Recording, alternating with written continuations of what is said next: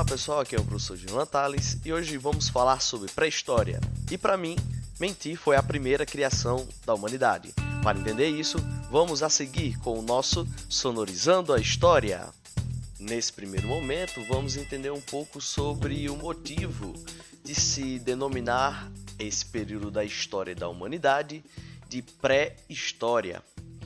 Já que dentro da historiografia temos um conceito que passa a existir a partir do momento em que, no século XIX, os historiadores é, positivistas eles tinham como perspectiva a história a partir da escrita. Então, pré-história vem da ideia de que antes da escrita não existia história. Mas como assim não existia história? Vamos entender um pouco quem são os pensadores positivistas que começaram a pensar a história de maneira mais científica a partir do século XIX. Esses positivistas tinham como princípio básico a escrita. Se não houvesse escrita, se não houvesse documento oficial, não era história. Então, como conceber essa perspectiva histórica se, durante todo o período pré-histórico, o homem não desenvolveu nenhum tipo de escrita?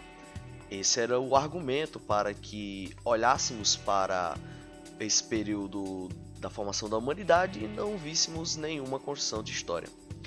Já a partir também do final do século XIX, mas muito mesmo de maneira muito mais contundente no século XX, nós tivemos a nova história, a escola de análise, do qual tudo que o homem passa a produzir pode ser considerado história. Obviamente, cabe ao historiador um papel muito mais relevante na construção dessa mesma história. Mas isso já mostra que tudo que o homem tocou, tudo que o homem fez, também é história. A pré-história ela é construída a partir de três períodos. Então vamos tentar entender um pouco sobre esses conceitos para que a gente possa entender de maneira mais contundente a pré-história. Esses períodos são basicamente divididos em Paleolítico, Mesolítico e Neolítico. Então vamos lá, entender um pouquinho sobre o primeiro período, que é o período Paleolítico. O período mais longo da história da humanidade, o período Paleolítico é conhecido também como Idade da Pedra Lascada. Esse nome faz referência aos objetos que eram utilizados pelo homem para sua sobrevivência que eram produzidos exatamente de pedra lascada. Esse período que se estendeu de 3 milhões de anos antes de Cristo até mais ou menos 10 mil anos antes de Cristo, foi subdividido em três fases, que são o Paleolítico inferior, o médio e o superior. Cada um desses períodos possui as suas particularidades e veremos um breve resumo de cada um deles, começando pelo Paleolítico inferior. Esse período começa a ser contado exatamente quando os hominídeos começam a ter a habilidade de produzir as primeiras ferramentas para sua sobrevivência. Essas ferramentas foram obra do Homo habilis e do Homo erectus, o primeiro hominídeo a ficar numa posição totalmente ereta. Essa fase se estendeu-se de 3 milhões de anos até 2.500 anos atrás.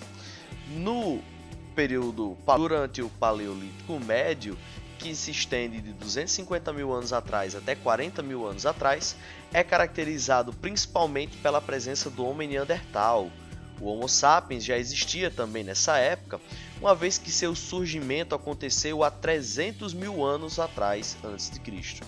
Os estudos arqueológicos mostram que nesse tempo o estilo de vida do homem tornou-se um pouco mais sofisticado, com novas ferramentas sendo elaboradas e com o uso do fogo sendo mais difundido. Por fim, há também o Paleolítico Superior, que foi de 50 mil anos antes de Cristo até 10 mil anos antes de Cristo. Nesse período, as ferramentas utilizadas pelo homem passaram a ser elaboradas em grande diversidade. Eram produzidos pequenos anzóis, machados, agulhas e até mesmo a arte começa a ser concebida pelo homem. Nesse caso da arte, o destaque vai para a pintura rupestre, realizada nas paredes das cavernas. É bom deixar claro que também durante esse período uma característica importante a ser ressaltada era que o homem ele dependia da caça e da coleta, ou seja, transformando ele numa figura caçadora e coletora e precisando se movimentar, então o homem se mudava de lugar com bastante frequência, o que levou a facilitar no processo de expansão da humanidade pelo mundo. Então, o homem durante esse período era o que? Nômade. A fase intermediária desse período é chamada de Mesolítico. É o período ali entre o Paleolítico e o Neolítico e aconteceu em determinadas partes do mundo. Os especialistas em pré-história destacam que o Mesolítico aconteceu, sobretudo em locais onde houve glaciações intensas. Aconteceu na Europa e em parte da Ásia. Estendeu-se aproximadamente entre 13 mil anos antes de Cristo e 9 mil anos antes de Cristo. Esse período marcou a decadência dos agrupamentos humanos que viviam exclusivamente da caça em detrimento deles que eram caçadores e coletores. Então, Durante esse período, houve também um grande desenvolvimento da olaria, que é a produção de cerâmica, e da técnica de produção de tecidos. Considera-se o fim desse período o momento em que a agricultura foi desenvolvida. Chegando ao nosso último período, que é o período Neolítico. O Neolítico é a última fase do período pré-histórico e se estendeu-se de 10 mil a.C. até 3 mil a.C. Essas datas, que são aproximativas, elas assinalam dois marcos importantes para a história do desenvolvimento humano. O primeiro, o surgimento da agricultura, um importante marco para a sobrevivência do homem, e por fim, o desenvolvimento da escrita. Com o desenvolvimento da agricultura, o homem conseguiu mudar radicalmente seu estilo de vida uma vez que a agricultura permitia ao homem fixar-se em um só local, sedentarização do homem, fazendo com que ele sobrevivesse de tudo do qual ele produzia.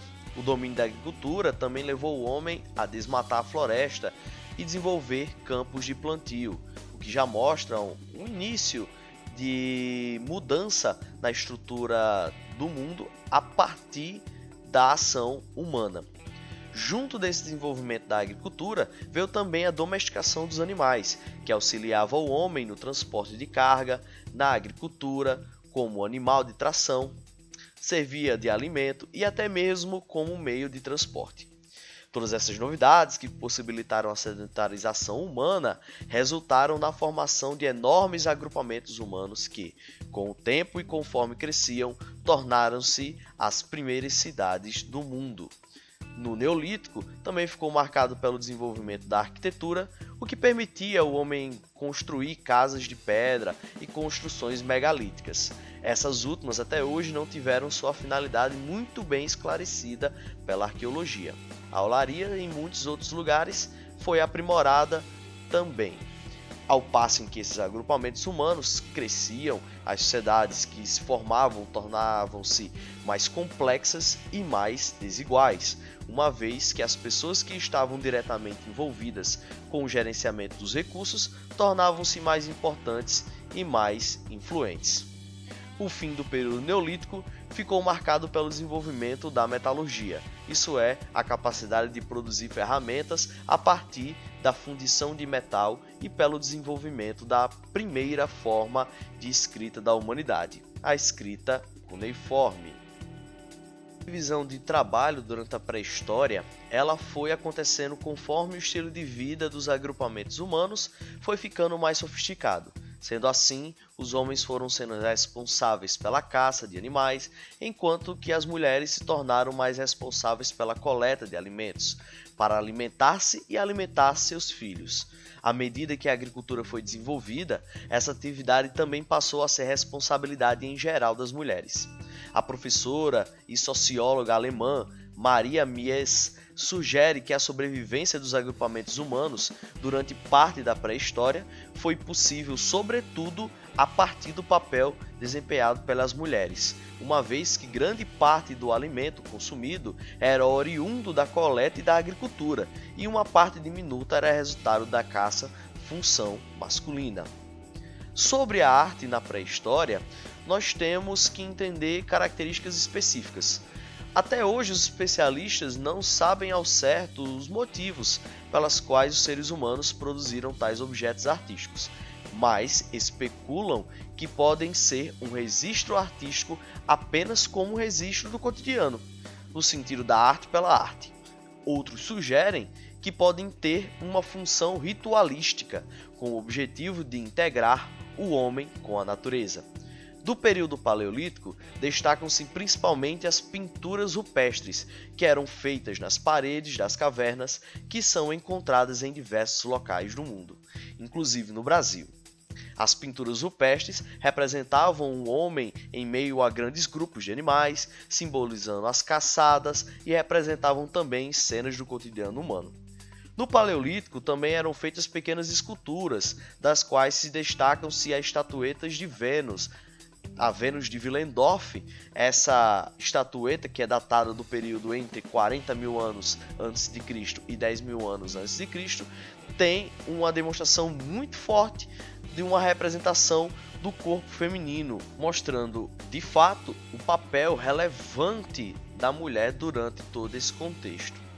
Sobre as construções megalíticas do período neolítico, elas não se tem ainda uma noção de quais os seus objetivos, mas se especulam que podem funcionar como marcadores de tempo ou poderiam ter relação com a observação dos astros. A construção megalítica mais famosa é Stonehenge, que fica localizada na Inglaterra. Sendo assim, vamos encerrando aqui a nossa aula e nossa atividade. Espero que você tenha gostado e aguardo você no próximo episódio. Valeu, galera. Até mais aqui do Sonorizando a História.